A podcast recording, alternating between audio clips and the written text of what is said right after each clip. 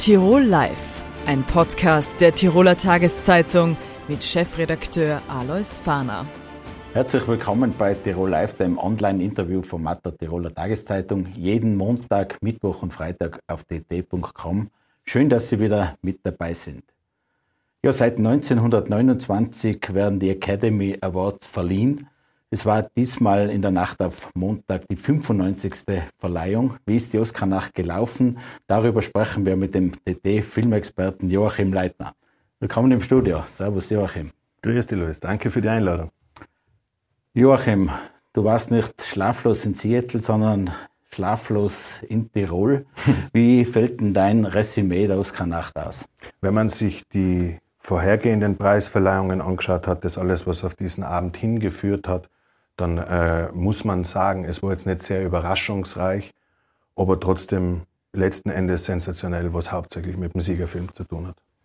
Der Siegerfilm hat ja sieben Oscars bekommen. Mhm. War das überraschend? Es war eben, wenn man, wenn man davor äh, ein bisschen seine Hausaufgaben gemacht hat, nicht wirklich überraschend, weil er in den ganzen äh, Preisen, die davor vergeben worden sind, auch immer fleißig abgeräumt hat.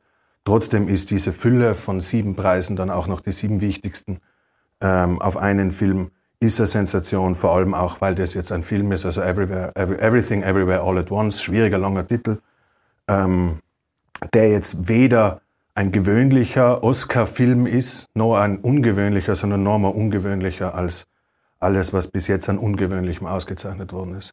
Es geht um eine chinesische Immigrantin. Es geht im Film, gibt es auch verschiedene, einen verschiedenen Stilmix, mhm. sagen Experten. Ist es deswegen auch herausragend? Es ist, also man muss sich glaube ich, wirklich vorstellen, es geht darum, dass das in einem Multiversum spielt. Also jede Szene spielt quasi in x anderen Universen in einer anderen Art und Weise durch. Deswegen hat er auch den Preis für den besten Schnitt gekriegt, weil verbinden mal verschiedene Universen miteinander. Und ähm, ja, das, der Rest stimmt. Es geht um eine Migration, eine Familie von Migranten aus Asien in Amerika, um ihre Probleme mit der Steuer, aber eben auch, dass dahinter ein Konflikt lauert, also ein familiärer Konflikt zwischen Mutter und Tochter, der gleichzeitig auch äh, ein Konflikt um, das, um die Zukunft des Universums ist, wenn man es so runterbrechen möchte. Der Speis gesagt hat eigentlich die wichtigsten Preise abgeräumt, mhm. auch äh, äh, beste Regie, beste Schauspieler quasi. Äh, nur den männlichen Hauptdarsteller hat es nicht gegeben, weil der hat dann nicht mitgespielt. Den, den gibt es in dem Fall nicht, aber dafür beste weibliche Nebendarstellerin, beste weibliche Hauptdarstellerin, bester Weib, äh, männlicher Nebendarsteller, bestes, äh, beste Regie, bestes Originaldrehbuch und dann, last but not least, der beste Film. Es hat einen zweiten sehr erfolgreichen Film gegeben, Im Westen nichts Neues. Ja. Äh, ein Film von, äh, aufgebaut auf einen Roman von Erich Maria Remarque äh, aus dem Ersten Weltkrieg. Äh, was war denn da das Besondere? Ja, das Besondere ist in erster Linie das Produktionsland. Also es ist eine deutsche Produktion, zwar von Netflix finanziert, also trotzdem international, ähm, aber es ist äh, rein an Zahlen gemessen jetzt der erfolgreichste deutsche Oscar-Beitrag Beitrag aller Zeiten mit eben vier Auszeichnungen, äh, unter anderem eben für den besten internationalen Film, wo nominiert für den besten Film überhaupt äh, ist, ist für die deutsche Filmlandschaft schon eine ziemliche Sensation. Erstens, wie oft nominiert sie gewesen sind und jetzt auch, wie viel sie ähm, nach Hause holen haben können, um es sportlich zu sagen. Vier Auszeichnungen sind ja da sehr viel. Inwieweit hat vielleicht im Hintergrund auch der Ukraine-Krieg eine Rolle gespielt? Der Film wurde ja zwar davor abgedreht, ja. bevor der Krieg ausgebrochen ist, aber hat das vielleicht auch eine Rolle gespielt? Das mag äh, sicherlich in der, in der Verwertungsstrategie von Netflix eine Rolle gespielt haben, dass er jetzt natürlich als Film zur Stunde äh, ähm, promo, ähm, beworben werden hat können. Ähm, ansonsten weiß ich es ehrlich gesagt nicht. Ich glaube, was das umgeht, ist sicherlich der Dokumentarfilm Oscar für Nawalny der offensichtlichere politische Beitrag im heurigen Jahr gewesen. Bei Im Westen nichts Neues hat es einen österreichischen Hauptdarsteller gegeben, Richtig. den Felix Kammerer. Was kann man zu ihm sagen? Ja, der Felix Kammerer, also wenn man jetzt sagen wir mal ganz patriotisch sein möchte, kann man auch sagen, dass er zur Hälfte irgendwie auch noch ein bisschen Südtiroler ist, weil sein Vater ähm, Südtiroler ist. Aber er ist natürlich in Wien geboren, er ist jetzt seit, lass mich nicht liegen, drei Jahren Mitglied des äh, Ensembles am Burgtheater hat dort schon sehr große Erfolge gefeiert, unter anderem auch ein Nestroy gewonnen und äh, eben jetzt die erste große internationale Hauptrolle in dem Film. Und äh, ich würde mal sagen, da stehen einige Türen offen in die internationale Karriere. Abseits von Südtirol hat es ja auch Nordtirol quasi, also Tirol, das Bundesland Tirol, Hoffnungen gemacht auf einen Oscar. Monika Willi war ja nominiert war für den besten Schnitt. Sie hat nicht anreisen können wegen einer Gehirnerschütterung. War es knapp, weiß man nicht, oder? Das weiß man natürlich nicht und das werden wir auch so genau nie erfahren, weil die Abstimmungsergebnisse bleiben geheim. Also die werden auch nicht wie bei Nobelpreisen oder so irgendwann in 100 Jahren veröffentlicht, sondern die liegen eben in, in diesem äh, Safe von diesem Unternehmen, das vor ein paar Jahren mal was verwechselt hat und so. Ähm, äh, Ob es knapp gewesen ist, weiß man nicht. Das wäre auf alle Fälle verdient gewesen für da. Äh, da ist ja, der, wenn man es ganz hart sagt, ein bisschen der große Verlierer des Abends. Der hat überhaupt keinen Oscar gewonnen. Ist aber trotzdem sicherlich ein Film, der irgendwie in der Filmgeschichte bleiben wird. Ähm, und die Monika Willi macht dort eigentlich was fast spektakuläres als wie die später ausgezeichneten Filme. Nur halt eine Spur ruhiger, eine Spur bedachter, eine Spur hintergründiger. Ähm, und das hat anscheinend die knapp 9000 Abstimmungsberechtigten nicht überzeugt. Muss man zur Kenntnis nehmen, aber kann trotzdem sehr stolz auf sie sein. Dass sie wegen ihrer Verletzung nicht anreisen konnte, konnte es auch ein Nachteil sein bei der Verleihung oder spielt das keine Rolle? Es steht vorher schon fest. Das spielt keine Rolle. Die, die, äh, als Abstimmungsergebnis, also es wird seit letztem Dienstag nicht mehr abgestimmt, sondern äh, nur noch ausgezählt. Also das war schon beschlossene Sache, bevor ihre Nichtanreise fix gewesen ist. Kommen wir zum Film Nawalny, glaube ich, bester Dokumentarfilm äh, mit wahrscheinlich sehr starker auch politischer Botschaft. Da gibt es ja auch österreichische Spuren in diesem Film. Da gibt es Tiroler Spuren in dem Film. Der Kameramann, der äh, Niki Waltel, ist gebürtiger Kitzbühel oder der aus der Nähe von Kitzbühel, äh, arbeitet dort auch beim Filmfestival mit und der hat eben die Kamera in diesem, wie ich finde, sehr beeindruckenden politischen Film der ihm jetzt wirklich der Film zur Stunde gewesen ist, ähm, geführt. Die Kamera geführt, ja. Das ist ein deutscher Satz. Und noch eine Tiroler Spur gibt es bei den Oscars, äh, und zwar bei den Filmrechten. Genau, die geht jetzt wirklich eher in, in die Details der Filmverwertung. Also der Film The Whale von Darren Aronofsky, zweimal Oscarpreis gekrönt, äh, unter anderem für den besten Hauptdarsteller männlich, für den Brandon Fraser, der ein wahnsinniges Comeback gefeiert hat damit. Ähm, dessen Rechte liegen, die Weltrechte für den Film liegen im Außerfern bei Appliant Pictures. Und die kümmern sich jetzt darum, dass der Film außerhalb der USA brav verliehen wird und in die Kinos kommt und äh, viel Aufmerksamkeit kriegt, wo es natürlich leichter geht, wenn man aufs Plakat schreiben kann. Zweimal Oscar ausgezeichnet. Gehört zu Koch Media als Gehört zu Koch Media, genau. Gesellschaft. Wenn man jetzt nochmal die Oscar-Nacht-Revue passieren lässt, äh, wie, wie ist denn abgelaufen? Weil es ist, ist, ja oft auch reich an politischen Botschaften und so weiter und so fort. Ist das eher ruhig abgelaufen? Ja, es ist sehr zurückhaltend abgelaufen heuer, was das angeht. Es gab zunächst einmal das Gerücht, dass der ukrainische Präsident ähm, äh, Zelensky, äh, sich wieder mal zuschalten lässt, wie er es zuletzt bei Kulturveranstaltungen sehr häufig gemacht hat. Das ist nicht, hat nicht stattgefunden. Auch der Sean Penn als quasi sein amerikanisches Sprachrohr war verhältnismäßig ruhig. Ähm, aber es gab eben von Seiten der, der Stimmberechtigten ein klares Votum für den Nawalny-Film. Ähm, ansonsten ist es auch sonst relativ ruhig geblieben, was vielleicht auch damit zusammenhängt, dass Leszio Watschen verteilt worden sind und man sich das vielleicht auch nicht mehr erlauben möchte. Der Moderator Jimmy Kimmel, wie hat der das aus seiner Sehr, sehr zurückhaltend, wie an ich gefunden. Also es sind einige Hinweise auf besagte äh, Aktion von vom äh, Will Smith Jahr hat er gemacht, so kleine Seitenhiebe. Und äh, ansonsten ist es aber relativ schnell äh, zur Sache gegangen, sprich Leute kommen raus, kündigen andere Leute an, die wiederum Preisträger ankündigen. So einen Eklat, wie es ja im Vorjahr gegeben hat mit Will Smith, das würdest du eher ausschließen für die Zukunft. Ähm, also soweit ich weiß, gibt es inzwischen so ein Kriseninterventionsteam bei der Academy, die versucht, sowas zu verhindern. Wie man das dann genau in der jeweiligen Situation verhindern will, weiß ich nicht, äh, weil man kann ja Nominierte nicht ausladen, nur weil sie irgendeine Tendenz zur Aggression haben. Äh, aber ich gehe mal davon aus, dass was solche Sachen angeht, die nächsten nagel mich nicht fest, aber 15 Jahre Ruhe sein dürfte. Die Oscars gelten ja als mit Abstand wichtigste Filmpreise. Ähm, da, da eben die Frage, wie wichtig sind sie eigentlich wirklich? Wo ist da die Bedeutung? Weil ob ein Film zumindest kommerziell erfolgreich ist, äh, entscheidet sich ja meistens am ersten Wochenende. Das entscheidet sich inzwischen hauptsächlich am ersten Wochenende, beziehungsweise wenn er überhaupt noch in die Kinos kommt, entscheidet sich am ersten Wochenende. Äh, Ob es der wichtigste Filmpreis ist, weiß ich auch nicht ganz genau. Äh, ich persönlich würde jetzt sagen, rein vom, vom filmhistorischen und vom Film der künstlerischen her ist Cannes, Venedig und so weiter, sind die wichtigeren Preise. Es ist der berühmteste Preis. Er ist sicherlich auch äh, eine große Hilfe für Filme, die vielleicht äh, außerhalb von den Vereinigten Staaten noch nicht in die Kinos gewesen sind. Beispiel The Whale. Äh, da kann man sicherlich auch kommerziell dann dadurch nochmal was reißen. Aber ansonsten ist es eigentlich eher so ein großes, ähm, zum Teil auch ein bisschen künstlich hochgeschaukeltes Fest wo sich Hollywood halt selber feiert und die Geschichten feiert, die sie gern hätten, dass über Hollywood erzählt werden, die ja mit der Realität nicht immer was zu tun haben.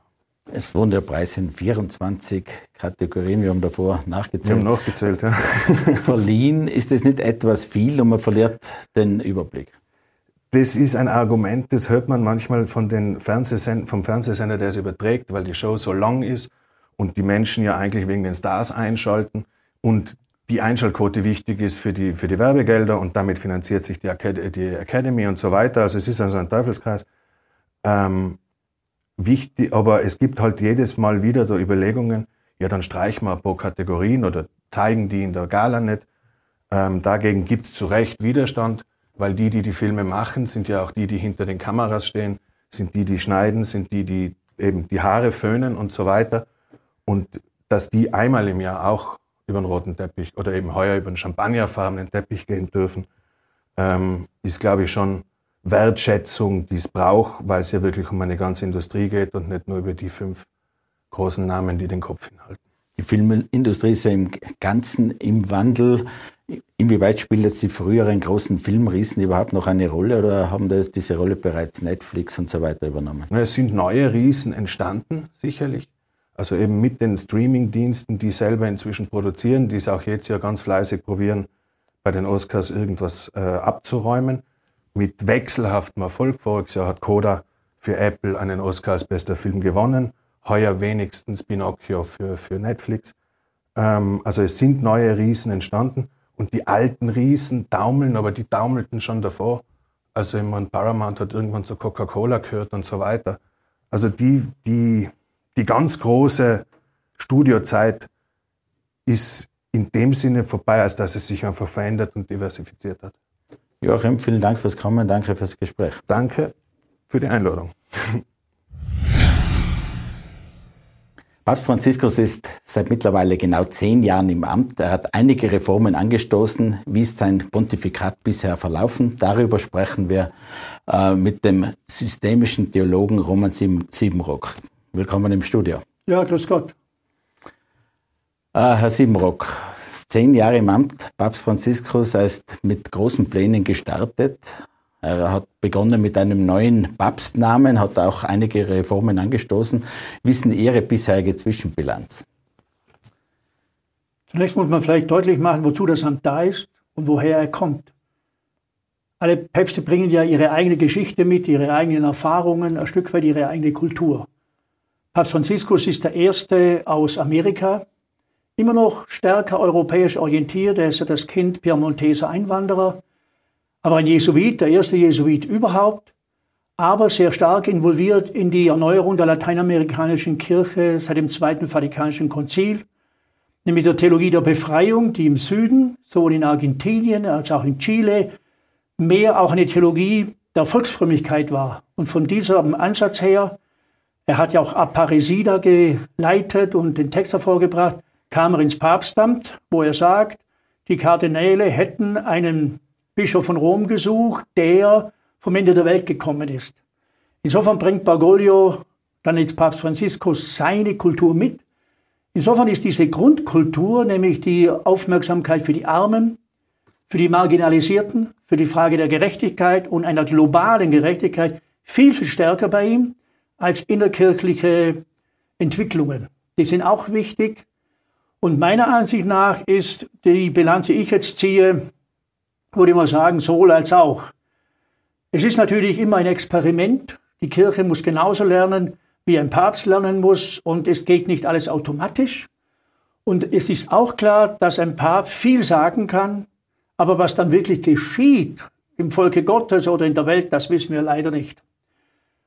Ich würde zwei Dinge ansetzen.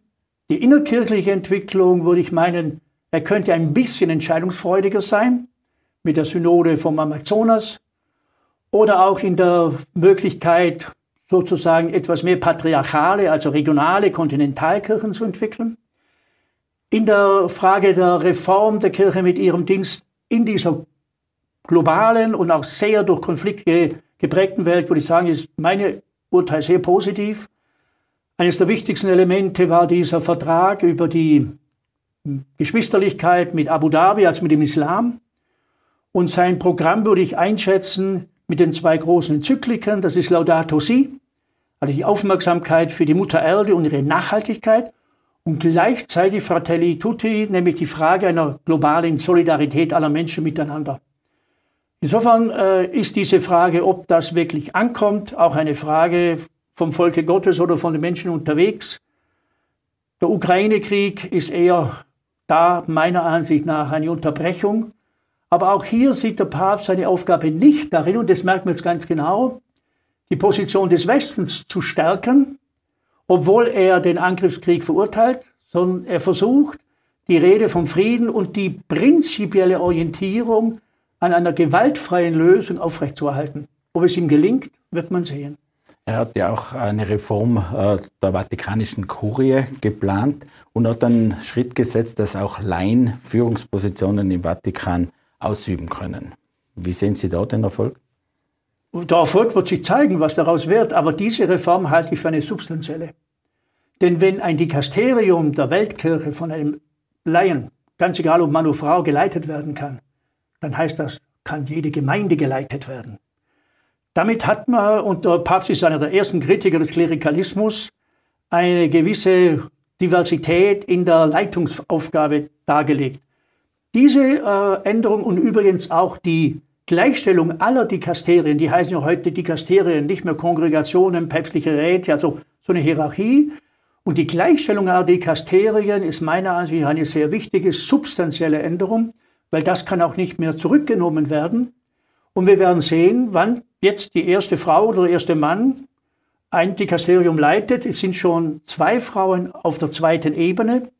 Man sagt auch Sottosekretario und anderes. Und dabei muss man wissen, dass die Personen auf der zweiten Ebene fast wichtiger sind wie der Präsident vorne, weil die auf der zweiten Ebene machen das Tagesgeschäft und die Richtung.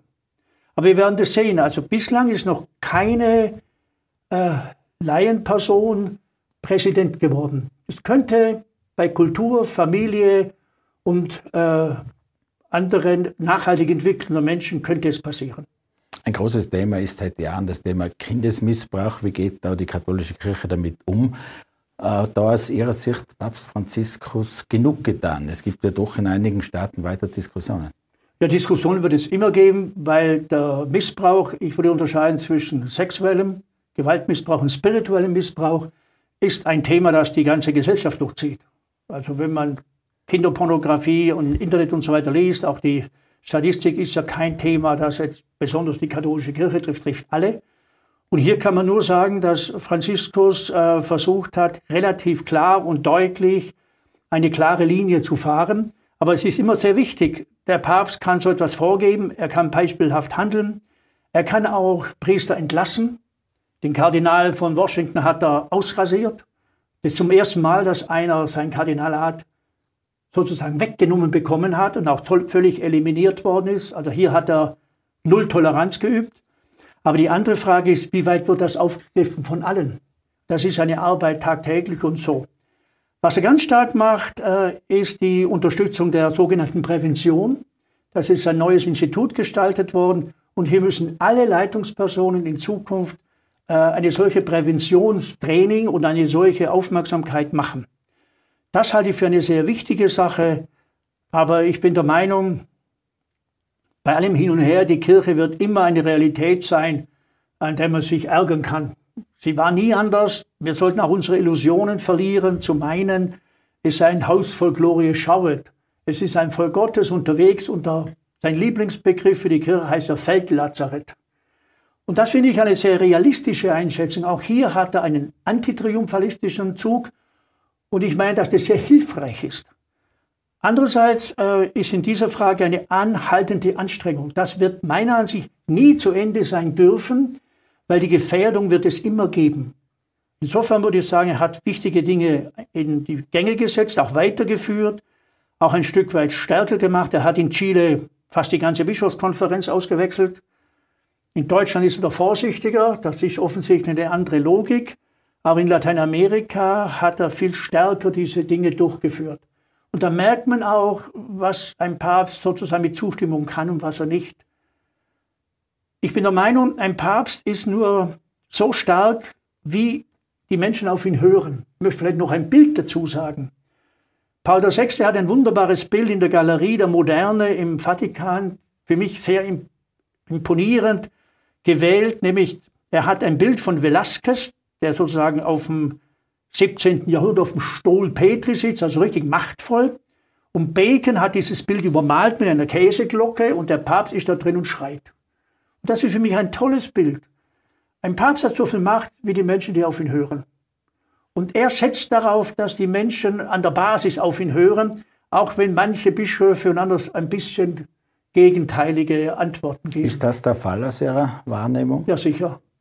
Ein sicherliches Problem Problem im Sinne von, das gab es auch noch nie, war dieses scheinbare symbolische Doppelpontifikat über zehn Jahre zwischen Benedikt XVI. und äh, Franziskus. Und ich, das mache ich aus meiner Meinung keine, kein Hehl.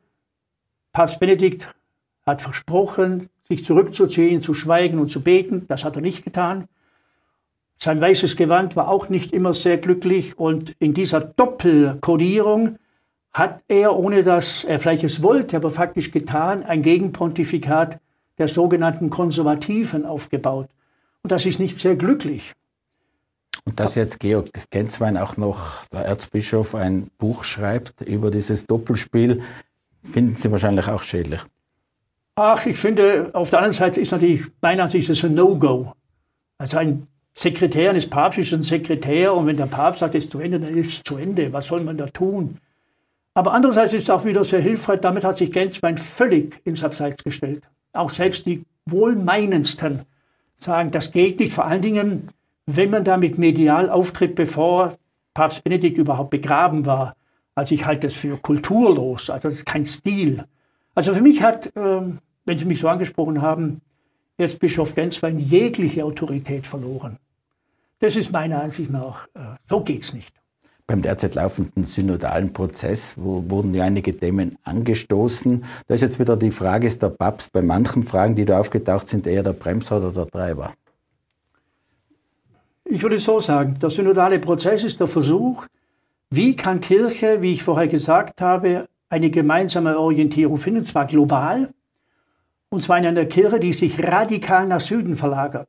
Wir müssen uns klar sein, eine Weltkirche wird nicht mehr das tun, was die Europäer ich sage mal ganz etwas zugespitzt, was die Deutschen wollen. Das wird vorbei sein und zwar nicht nur in der Kirche, sondern auch global.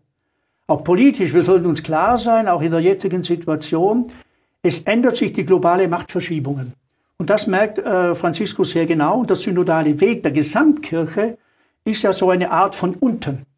Und da gibt es zwei, drei interessanterweise durch die ganze Welt gehende Probleme. Das ist Partizipation an Leitung und Mitbestimmung. Das muss was kommen. Ich hoffe, da wird er Entscheidungen treffen, dass alle mitbestimmen können. Bei Bischofsernennungen zum Beispiel. Ja, in aber Diözesen. auch in der Grundausrichtung der Gemeindeleitung und der, der Orientierungen. Wo er bremst, würde ich sagen, ist bei der Gender-Debatte. Da hat er immer, obwohl er immer wieder sagt, äh, alle Menschen mit ihrer sexuellen Orientierung sind anzuerkennen und anzunehmen. Aber, und dann kommt immer das Aber. Wo er jetzt, in, auch Kardinal Schönborn hat das ja gemacht, scheinbar eine Tür aufmachen könnte, ist beim Zölibat und damit schlicht und ergreifend die Frage der Personalressource erweitern und damit auch Menschen, die meiner Ansicht nach über lange Jahre sich bewährt haben, in diese Aufgabe hineinzunehmen. Und eine Frage, die offen ist, da muss er entscheiden, weil da wird es keine theologische glatte Lösung geben, ist das Diakonat der Frau. Aber hier hat auch der Philosoph und Theologe aus Prag, Thomas Hallig, bei der Eröffnung der Europäischen Synodalen Versammlung im Februar klar gesagt, das sind Aufgaben, die anstehen. Wobei ich ein bisschen skeptischer bin, da bin ich eher der Meinung von Thomas Hallig, diese Frage von Zölibat und so, die sind wichtig, auch die meiner Ansicht nach, das Diakonat der Frau ist notwendig, für mich auch die Ordination der Frau zur Priesterin, da habe ich kein Problem, ist übrigens bis zum Zweiten Vatikanischen Konzil eine theologische Möglichkeit gewesen. Man darf nicht so tun, als ob das immer war. Aber ich bin mit Thomas Hallig der Meinung, das würde noch nicht die Probleme in Europa ändern. Weil wir müssten viel stärker, wie Thomas Hallig sagt, in den Dialog, in den ehrlichen Dialog mit allen Menschen gehen und einen ganz anderen Stil fahren. Und das ist eine Aufgabe, die meiner Ansicht nach äh, noch vor uns steht. Wo könnte er zum Beispiel den Zölibat selbst abschaffen oder braucht er da schon wesentliche Mitstreiter? Ach, das kann er meiner Ansicht, da muss er nicht abschaffen, er muss ihn, kann ihn freistellen. Auch Karl Schönborn hat ja vor kurzem, ich glaube gestern oder vorgestern, das so gesagt, der Zölibat ist kein Thema. Übrigens, Josef Ratzinger hat noch 1972 den Brief, wo auch Karl Rahner mit unterschrieben hat, unterschrieben. Und diese Frage steht immer schon im Raum. Der Zölibat als eine Lebensform in einer klösterlichen oder einer Gemeinschaft der evangelischen Räte ist auch jetzt in diesem Jahrhundert wieder in den reformatorischen Kirchen erwacht und auch in der anglikanischen Kirche. Für das Priestertum ist es meiner Ansicht nach sinnvoll, hier pragmatisch zu sein. Und ich würde aber doch vorwarnen, persönlich, jetzt einfach zu sagen, stellen wir uns frei und machen das. Denn dann bin ich der Meinung, sollten sich die Personen als Diakonin oder Diakon in einem Dienst bewähren. Und dann muss die Gemeinde wesentlich mit zustimmen. Das wäre sozusagen, darf ich so sagen, ganz konservativ, denn das war der Stil der alten Kirche. Es gab auch in der alten Kirche zum Beispiel bis zum 7., 8. Jahrhundert keinen Bischof, der nicht durch das Volk gewählt worden ist. Und das halte ich für notwendig. Das heißt, die Gemeinden und auch meine Gruppe, die Diözesen, tragen mit, wer eine Autorität äh, gewinnt. Dann, dann sind sie auch verpflichtet, mit ihm unterwegs zu sein und ihn manchmal auch zu korrigieren. Noch nicht gewählt, sondern sicher noch bestimmt wird der künftige Kardinal in Österreich, in Wien. Halten Sie es für möglich, dass der Innsbrucker Bischof Klettler zum neuen Kardinal berufen wird? Ja, ich meine, möglich ist alles. Ich selber denke mir, man hätte schon vorher gedacht, dass die Frage schneller geklärt wird. Aber Kardinal Schönborn hat sich ja meiner Ansicht nach gut erholt. Und ich bin der Überzeugung, er wird noch bis zur Weltsynode vielleicht 24, 25 diesen Dienst tun. Und dann sind alle möglich. Und ich würde auch sagen, warum nicht Hermann Klettler mit seinen Kunstimpulsen. Aber das sollen andere entscheiden. Ich selber bin nur der Meinung, es wird nicht so leicht zu sein, in die Fußstapfen von Kardinal Schönborn zu treten, weil er hat ja nicht nur eine theologische Ausbildung, er kommt ja aus einer großen alten diplomatischen Familie Österreichs und das merkt man an ihm mit seinem Stil. Aber ich würde sagen, ja. Aber ich würde trotzdem sagen, nach meiner Auffassung, meine Art, katholisch zu leben, das heißt, weltkirchlich verbunden zu sein, mache ich nicht abhängig von dem, wer jetzt Bischof ist oder nicht. Das wäre zu anstrengend. Sondern ich bleibe hier in Verbund mit vielen Freundinnen und Freunden, die auf der Welt unterwegs sind. Und zwar innerhalb und außerhalb der Kirche. Katholisch heißt ja immer auch, mit Menschen unterwegs zu sein, die von dieser Kirche nichts wissen wollen, die distanziert zu ihr sind, die aber sozusagen eine Erwartung haben. Und das halte ich für wichtig. Herr Simok, vielen Dank fürs Kommen, vielen Dank fürs Gespräch. Dankeschön. Der Machtkampf in der Bundes-SPÖ eskaliert. Man möchte fast sagen, wie früher in alten ÖVP-Zeiten. Am Mittwoch kommt es bei einer Präsidiumssitzung der SPÖ in Wien zum großen Showdown zwischen Pamela Rendi Wagner und Hans-Peter Doskozell. Wie sind da die Positionen abgesteckt? Darüber sprechen wir mit dem Tiroler SPÖ-Chef Georg Donauer. Willkommen im Studio. Herzliches Grüß Gott und vielen Dank für die Einladung. Herr Donauer, äh, mit welchen Gefühlen fahren Sie zur Präsidiumssitzung nach Wien? Wie ist da Ihre Position? Ich denke, es ist gut und wichtig und richtig, dass wir übermorgen Mittwoch uns treffen im Präsidium mit allen neuen Landesparteivorsitzenden, weil es natürlich für unsere Basis, für unsere Wählerinnen und Wähler letztendlich, aber auch für Österreich kein angenehmer Zustand ist, wenn die Sozialdemokratie nicht und nicht zur Ruhe kommt. Und ich gehe immer davon aus, dass wir unseren Auftrag kennen, dass wir an jenen Positionen, ob das der Landeshauptmann in Kärnten ist, im Burgenland, der Wiener Bürgermeister oder ich und wir jetzt als Teil der Tiroler Landesregierung, immer das tun müssen, wofür wir gewählt sind, nämlich zu arbeiten im Interesse der Menschen. Es ist ja jetzt die Führungsfrage liegt auf dem Tisch. Es könnte zum Showdown kommen. Wer führt künftig die SPÖ? Wer führt sie vor allem auch in Wahlen? Wie ist denn da die Position? Wir haben eine gewählte Bundesparteivorsitzende mit Doktorin Pamela Rendi-Wagner. Ich habe Pamela Rendi-Wagner immer unterstützt und mache das auch nach wie vor. Aber Fakt ist, dass wir, wie gesagt, jetzt eine Bundesparteivorsitzende haben. Wir werden aus meiner Sicht im nächsten Jahr rechtzeitig vor den zu schlagenden Nationalratswahlen, aller Voraussicht nach dem Herbst 2024, noch einmal einen ordentlichen Parteitag machen. Dort werden unsere Gremien gewählt und ich gehe davon aus, dass an diesem Tag dann möglicherweise heute in einem Jahr auch die entsprechende Liste für die Nationalratswahl beschlossen wird. Was ist dann der Sinn, dass Hans-Peter Doskozil hinkommt? Soll der jetzt einmal eingefangen werden? Soll der auf eine Ruhepause eingesporen werden? Einer unserer erfolgreichsten Landeshauptleute, wie es Hans-Peter Doskozil ist, der braucht nicht eingefangen werden, aber es ist natürlich gut, und wichtig, dass Pamela Rendi-Wagner versucht auch integrativ zu wirken. Wir können uns einen Richtungsstreit innerhalb der Partei nicht leisten. Und natürlich ist der jetzt in den letzten Wochen und Monaten auch immer wieder, und so ehrlich muss man sein, personalisiert worden von den beiden genannten Protagonisten. Ich werde allerdings alles daran setzen, als Mitglied im Präsidium dahingehend aufzurufen, dass jetzt Geschlossenheit an den Tag zu legen ist und wie bereits erwähnt, jeder in seiner Funktion entsprechend arbeitet, sodass die Sozialdemokratie auch wieder realisiert wird. Ja, das wäre eine Art Bugfrieden, den Sie da hier vorschlagen, äh, der allerdings dann auch wieder nur auf Zeit wäre. Sollte man nicht jetzt einmal die Entscheidung dann treffen, wie geht man weiter vor? Ich bin noch einmal der festen Überzeugung und ich komme zu relativ vielen Menschen. Die Spitzenkandidatenfrage innerhalb einer Partei, respektive auch der SPÖ, interessiert derzeit niemanden. So ehrlich müssen wir uns selber gegenüber sein, dass wir alles daran setzen müssen mit unseren Themen. Stichwort Teuerung, Stichwort Migration, Stichwort Klimawandel, Stichwort Pflege und Gesundheit, dass wir in diesen brennenden Fragen, die die Menschen tatsächlich beschäftigen, dass wir hier sozialdemokratische Antworten liefern, möglicherweise auch die immer wieder schwächelnde Bundesregierung vor uns hertreiben, aber auch dort, wo wir in Regierungsverantwortung sind, in Wien, Burgenland, Kärnten, jetzt auch in Tirol vorzeigen, was es heißt, wenn die Sozialdemokratie mitgestaltet und mitregiert.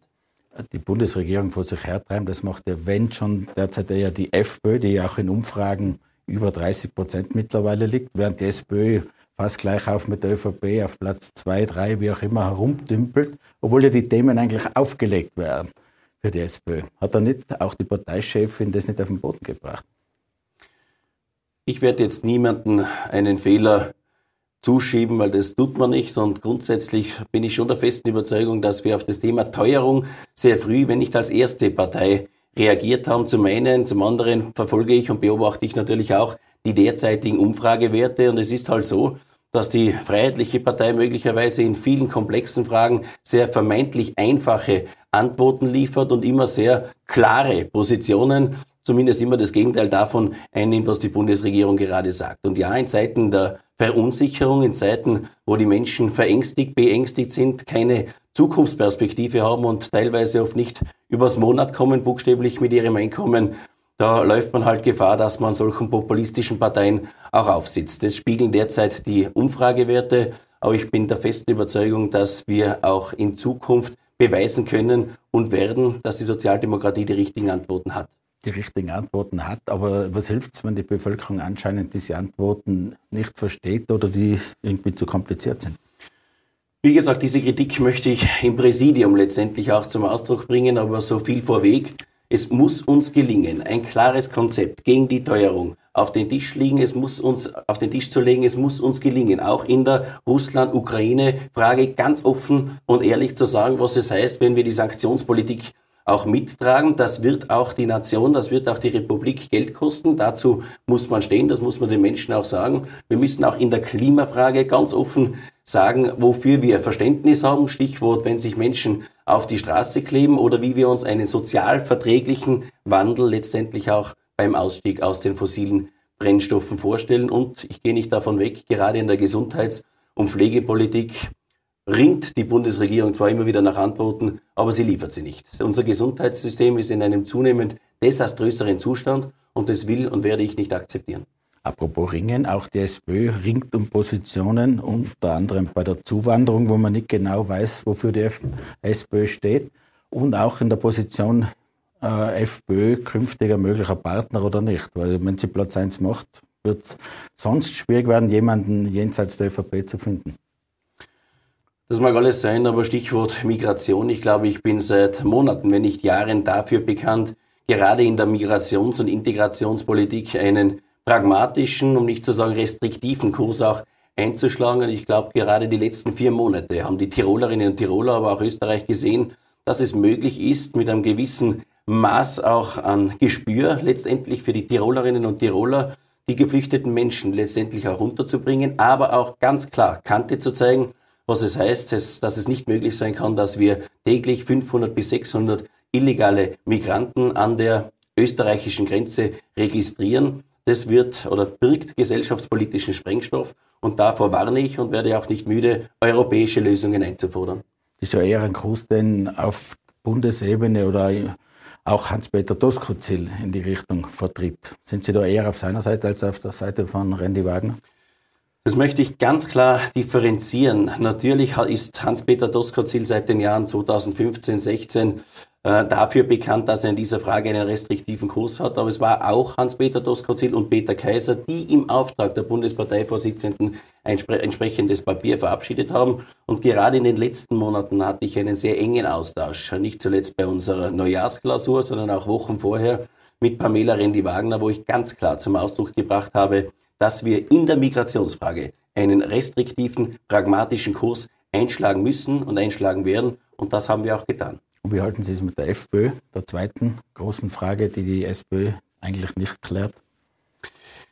Ich sage ganz ehrlich, ich werde nicht müde werden, die Wählerinnen und Wähler, die derzeit verängstigt sind und daher auch in das äh, Lager, wenn man so will, der FPÖ sich derzeit flüchten. Ich will diese Wählerinnen und Wähler zurückholen. Ob das enttäuschte Menschen sind aus der Corona-Politik her, ob das Menschen sind, die Angst haben, die Teuerung nicht zu bewältigen und tatsächlich auch Existenzängste derzeit haben, bis hin zu Fragen der Migration. Ich glaube, wenn wir hier ein klares politisches, verträgliches, gesellschaftspolitisches Angebot legen, muss es auch gelingen, auf Augenhöhe mit diesen Menschen, diese Menschen auch wieder zurückzuholen. Davon bin ich fest überzeugt.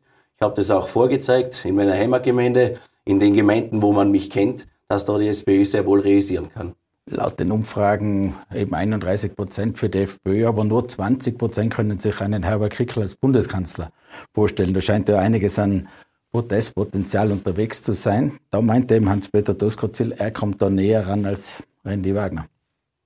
Das mag alles sein, dass die Sympathiewerte von Herbert Kickl enden wollen sind. Das dürfte offenkundig sein, aber noch einmal, ich glaube, dass wir alle als SPÖ, egal in welcher Funktion wir sind, mit einem pragmatischen, mit einem erklärbaren Kurs letztendlich auch Wählerinnen aus allen Lagern zurückholen können. Und wir sind nach wie vor eine Volkspartei, die Sozialdemokratie, und wir sind imstande, als staatstragende Partei auch dieses Land für die nächsten Jahre zu gestalten.